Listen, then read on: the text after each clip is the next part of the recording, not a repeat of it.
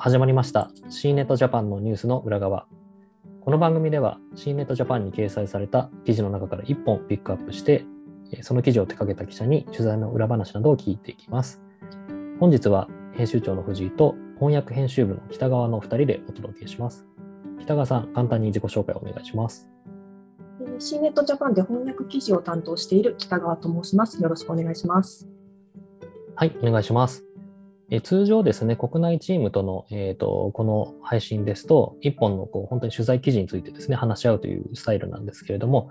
翻訳チームとは、え、新しい取り組みを、え、していきたいと思っていまして、え、主にですね、米国のテックジャイアントを、え1社ピックアップして、えその、ま、企業をですね、取り巻くニュースについて、出来事について、え話していくというふうなスタイルでお届けしたいと思ってます。よろしくお願いします。まずですね、やはりこう、Facebook といえばですね、あの、先日、社名を、えー、メタに変更してましたけれども、やはりメタバースにこう本気になっているっていうところになりますが、えー、翻訳チームでもですね、早速、こう、メタの社名変更などについての、えー、インタビューをですね、3本連続で載せるというふうなこともしてますけれども、えー、このあたり、北川さんいかがですか？えー、そうですね、かなり詳細なインタビュー記事をえー、全部読むと結構長文になるんですが、掲載いたしまして、えーと、その中でメタバース部門の担当バイスプレジデントの方に話を伺っています。でなかなかあの全て読むのは大変なんですが、えーと、読んでいただけると、なんとなくあのメタが、えーと、今どれぐらいまでこの構想が進んでいるのかっていうのと、あと、まあ、ソーシャルにも生じている問題がやはりメタバースでも同じことはえ考えられるわけで、その辺に対する対処について、どれぐらい考えているのかっていうのが、なんとなく分かってくるのではないかというものになっています。こちらのインタビューから伝わってくる、まあ、全体的な、ま像としましては、えーと、やはり、ま現在、ベータ段階にあります、ホライズワールズっていう、まあメタのメタバースと言われているものにとどまらない、えー企業間を超えたものをイメージしているというふうに感じられます。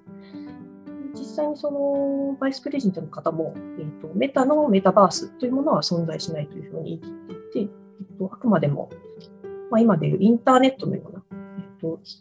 まあ、一つ存在するものというふうに、えー、と考えているようです。はい、私もこの記事読んだんですけど、このタイミングでこれだけこう、なんていうんでしょうかね、思ってることを言ってくれるっていうのは結構貴重だなというか、さすがあの、この辺りはベーシーネットの、だからこそできた取材だなというふうに思ってですね、あの、最新回が出るのをあの楽しみにしてたんですけど、そうですね、やっぱりメタといえば、本当に今各社がですね、メタバース参入っていうのを発表はしてるんですけど、こう、あの、ホライゾン、えー、ワークルームズですかね、とかももう実際に提供しているというところでは、えー、この業界ではやっぱり一歩先を言っているのかなという印象があるんですが、えー、あの C ネットでもですね、早速記事で、あの、今度はグローブも作っているみたいな記事も上がってますけれども、あの、こういうものを使って、多分目だけじゃなくて、こう、手触りみたいなところも、とうとうこうこういった空間に入れてくるのかなという気もしますよね。そうですね、グローブの方はもっとさらに先の、まあ、今後、もう10年ぐらいを見据えた、まあ、研究段階にあるものみたいなんですけれども、えっと、仮想世界で触れたもので本来まあ触覚では感じられないんですけど、それを実際に手で感じられるようにするというところを目指しているということです。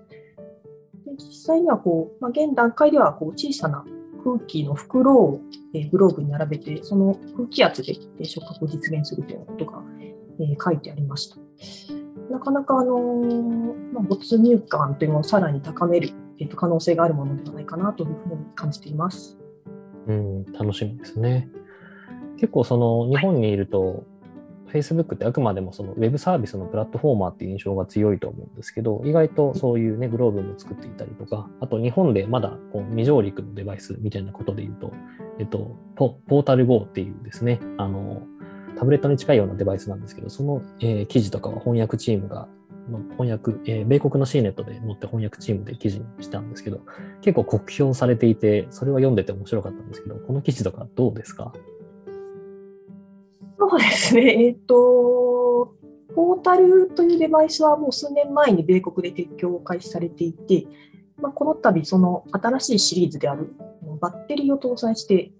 あの部屋から部屋に持ち運べるえー、という位置づけのポータル GO というものが、まあ、発売されたんですけれども、えっとまあ、そのね、辛辣な米新ネとレビュー記事では、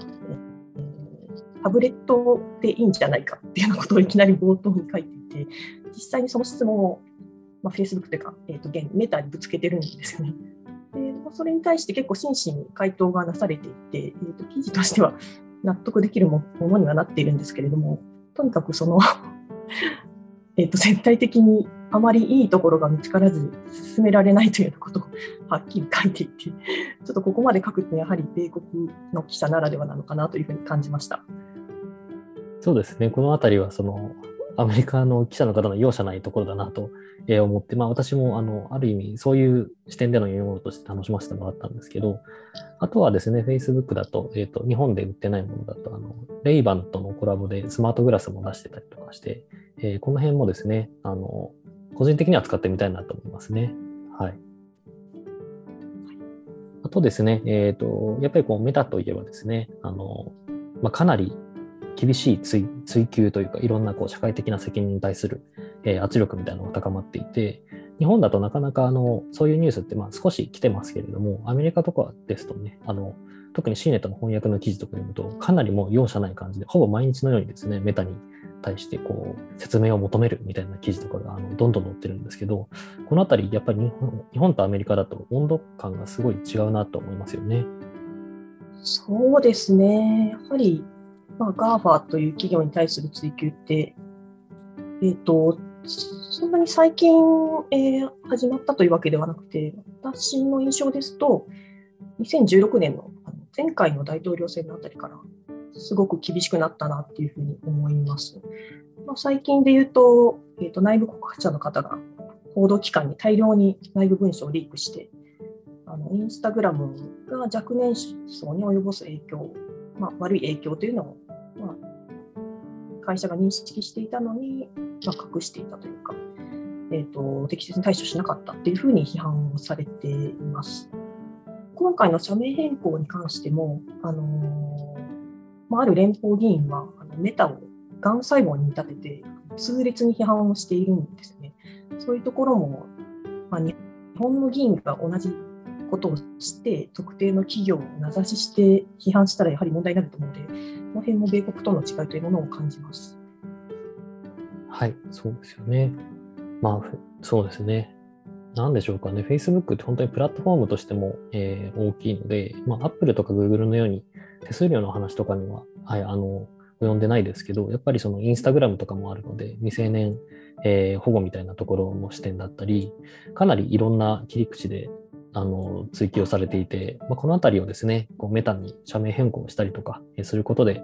多分ある程度その、なんでしょうか、世間の印象を変えたいっていう狙いもあるんでしょうけど、まあ、ここが今後あのどういうふうに変わってい、えー、くのかというか、えー、そのあたりをですね、あのぜひ次回のこう Facebook を、メタを取り上げるときにまたあの触れたいなと思ってます。では、はい、えー、今日はこの辺にしたいと思いますので、北川さんありがとうございました。ありがとうございました。